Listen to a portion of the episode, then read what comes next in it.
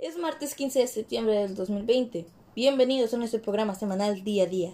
Hola a todos nuestros oyentes, mi nombre es Regina Rodríguez y hoy hablaremos de uno de los temas que nos han pedido mucho, estadísticas y representantes públicos.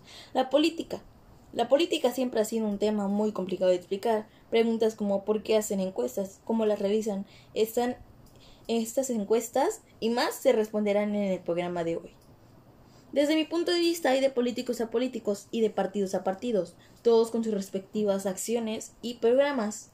Se ha visto un gran cambio en la historia, desde nuestro primer presidente hasta el último. Llegan a ser buenos o llegan a ser malos.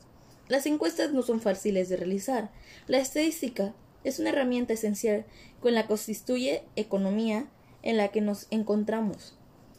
A trazas de ellas se pretende obtener una información lo más realista posible, eficaz y fundamental en la tonía de las decisiones.